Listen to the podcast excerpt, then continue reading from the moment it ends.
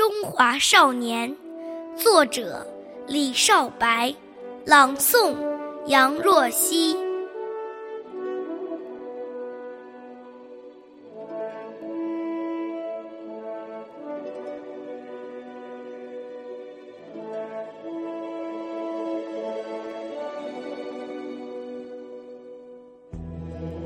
从巍峨峻拔的高原走来，我是冰山上的一朵雪莲；从碧波环抱的宝岛走来，我是海风中的一只乳燕；从苍苍茫茫的草原走来，我是蓝天下翱翔的雏鹰。从七沟八梁的黄土坡走来，我是黄河边鲜嫩的山丹丹。啊，神州大地生长的希望，我们是中华的少年。九曲黄河，让我懂得。百折不回，茫茫昆仑，使我学会立地顶天。教我纯洁的是北国的雪花，教我热烈的是南疆的红棉。龙的故土，民族的摇篮，锦绣山川，我们的家园。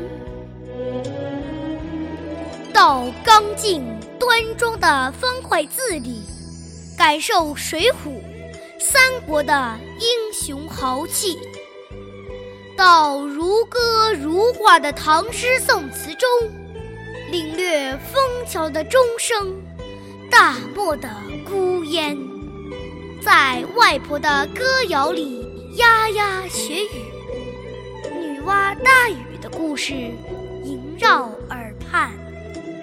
在爷爷的臂弯下蹒跚学步，冬子雷锋的脚印引我向前。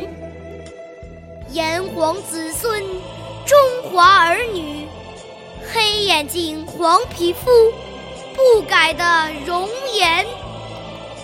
五月端阳，心随龙舟把诗魂追赶。八月中秋。借皎皎圆月，遥寄思念。敖包会上，射箭摔跤，尽显小牧民的强悍。手捧哈达，欢歌劲舞，献给朋友美好的祝愿。东方之美，滋养着龙的传人。五千年文化植根在我们心田，我们铭记着中华母亲的功德，更不忘她承受的千灾百难。黄河纤夫拉不直问号般的身躯，长城的古砖挡不住洋炮的弹片。啊！是七月的星火，南湖的航船，让东方雄狮从噩梦中奋起。先驱者的热血，复苏了千年的冻土，神州才露出青春的笑脸。春天的故事，响彻大江南北，中华展开了崭新的画卷。